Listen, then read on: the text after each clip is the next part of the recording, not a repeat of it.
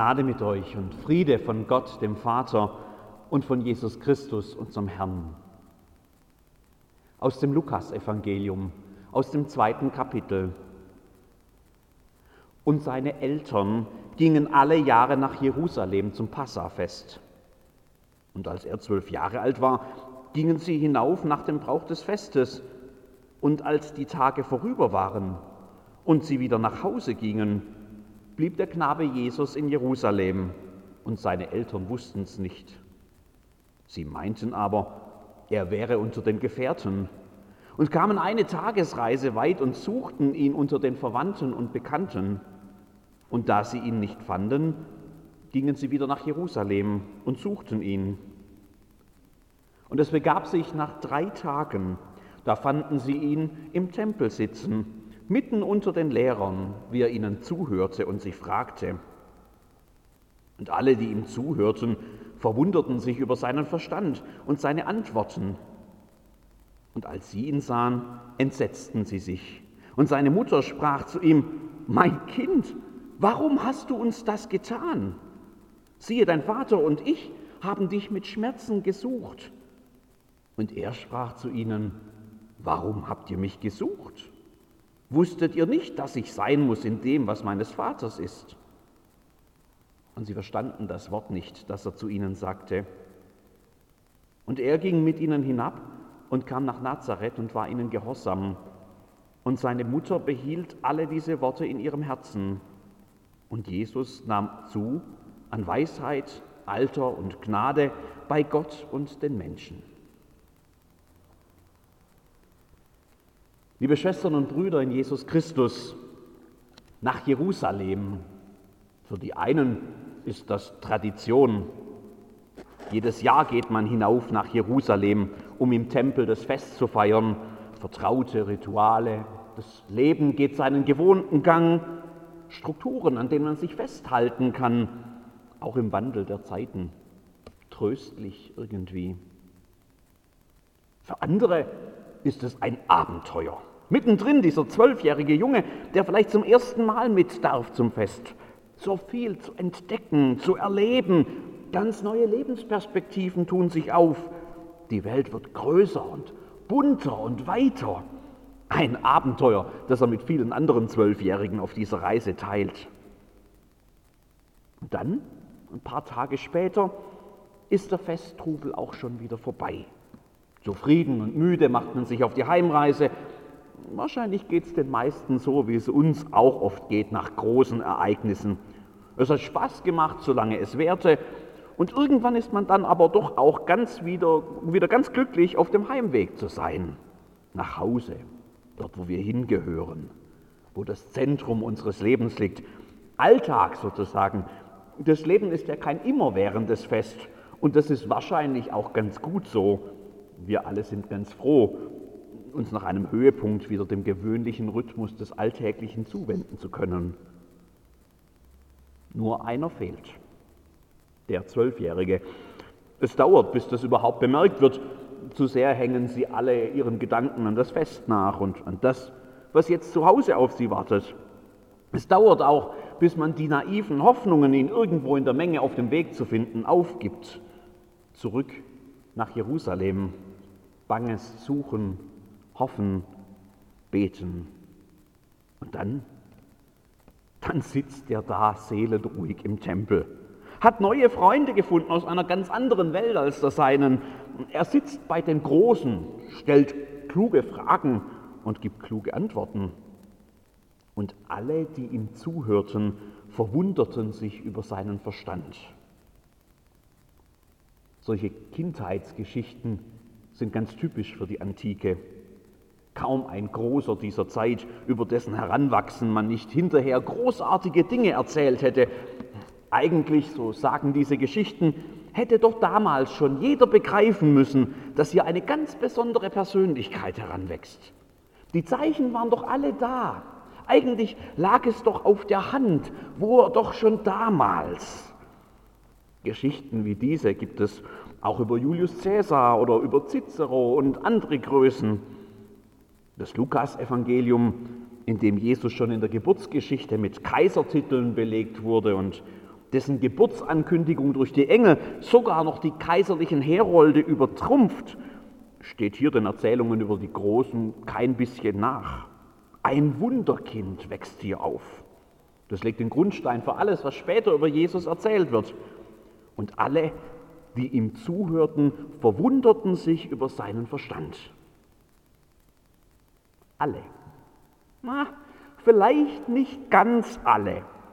Am Rand der Menge tauchen nämlich jetzt zwei Gestalten auf, die keine Zeit dafür haben, kluge Antworten zu bewundern. Und ich kann auch eigentlich gar nichts anderes, als mich unwillkürlich zunächst einmal auf ihre Seite zu stellen. Man liest diesen Text definitiv noch einmal anders, wenn man selber Kinder hat. Typisch, denke ich, wenn ich diesen Zwölfjährigen sehe, der sich ja völlig unbekümmert mit seinen neu gefundenen Interessen beschäftigt und darüber alles andere vergisst.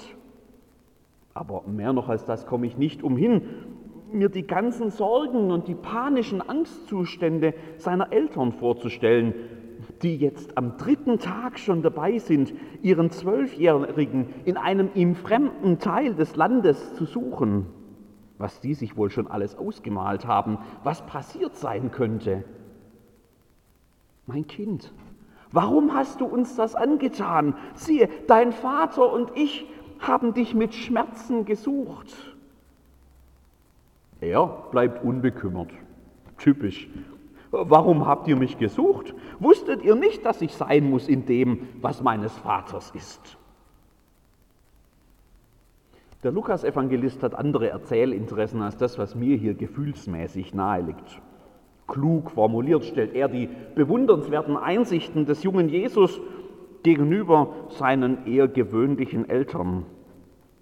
Sie verstanden das Wort nicht, das er zu ihnen sagte. So ist es eben.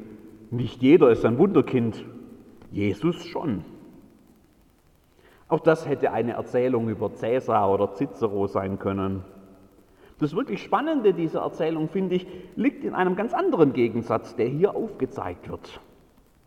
Dein Vater und ich haben dich mit Schmerzen gesucht.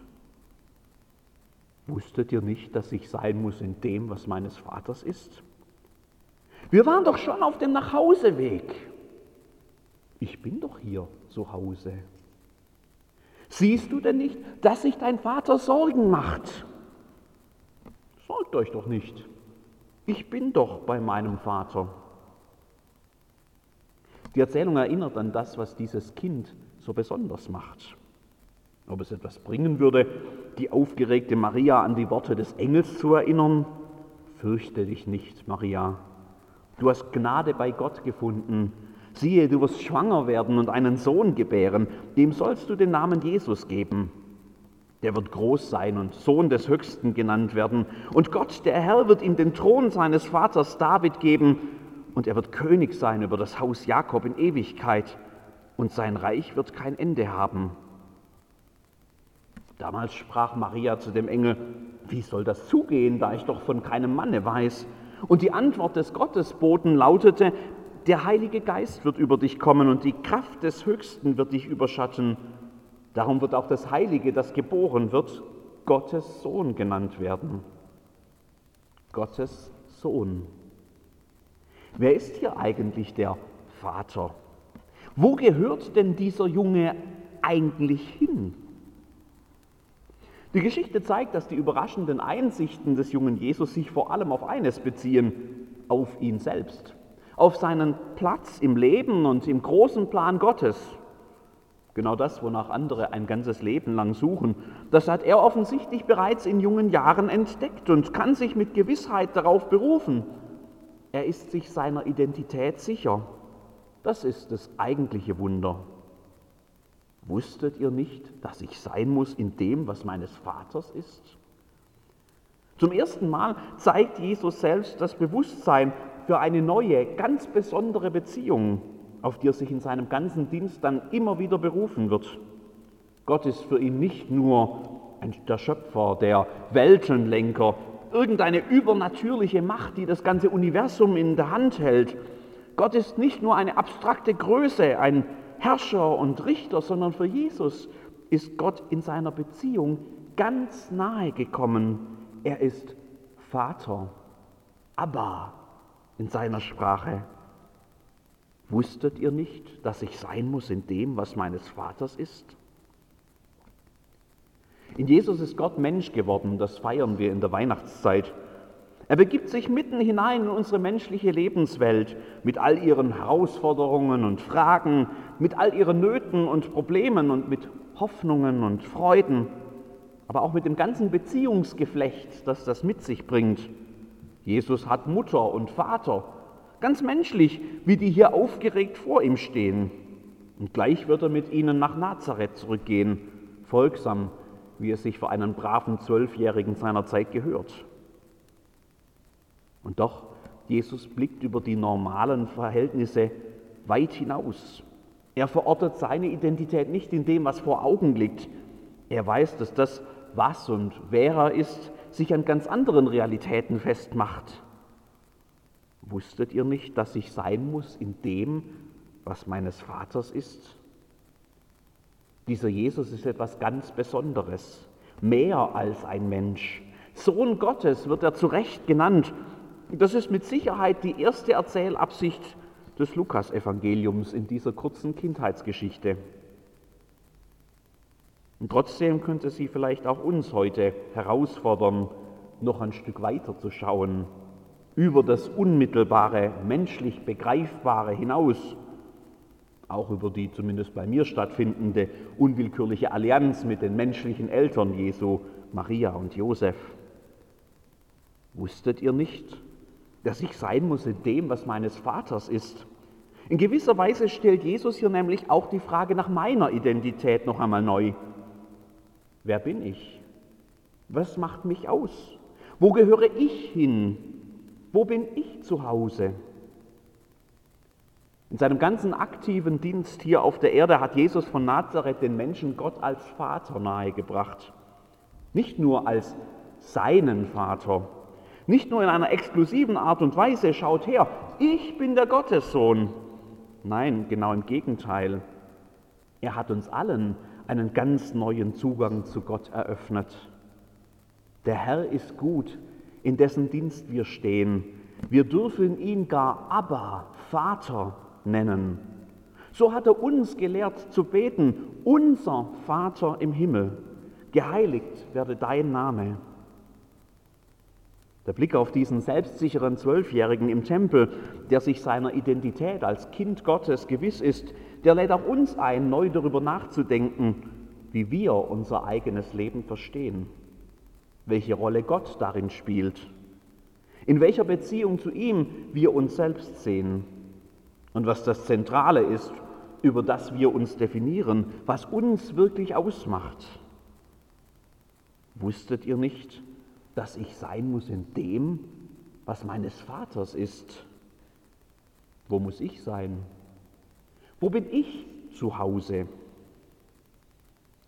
Zu Hause. Vielleicht berührt das ja gerade auch einen wunden Punkt.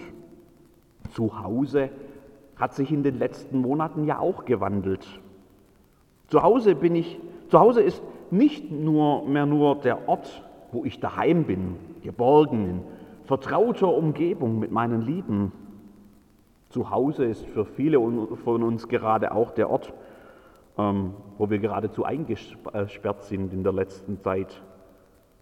Zu Hause ist für viele ein spannender Ort geworden, wo man sich aneinander reibt, weil man sich nicht aus dem Weg gehen kann, wo man bleiben muss, weil man nicht den Beschäftigungen nachgehen kann, mit denen man sonst sein Leben füllt, wo man herausgefordert ist, Dinge zu entdecken, mit denen man sich überhaupt beschäftigen kann und wo man vielleicht auch gar nicht weg darf, weil man ansteckend sein könnte.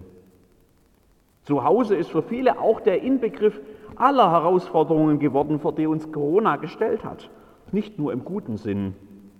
Und vieles von dem, was unser Leben bisher interessant und spannend und schön macht, was uns irgendwie auch ausgemacht hat, das ist zu Hause gar nicht greifbar. Vielleicht tut es uns ja gerade in diesen Zeiten ganz besonders gut, von Jesus neu zu lernen, dass zu Hause für uns auch noch eine ganz neue Dimension hat, dass wir nicht nur das sind, was wir arbeiten und leisten, was wir an Beziehungen mitbringen, was einfach menschlich sichtbar vor Augen liegt. Vielleicht sollten wir gerade jetzt von einem frechen Zwölfjährigen lernen, uns noch einmal auf das zu besinnen, was uns als Christenmenschen eigentlich ausmacht. Wer wir sind, wo wir hingehören. Wusstet ihr nicht, dass ich sein muss in dem, was meines Vaters ist? Dank Jesus, der als Kind zu uns gekommen ist, dürfen wir mit diesem Vater leben dürfen wir uns an der Beziehung zu ihm festhalten, immer, ob wir jetzt gerade zu Hause sind oder in völlig fremden Lebensumständen.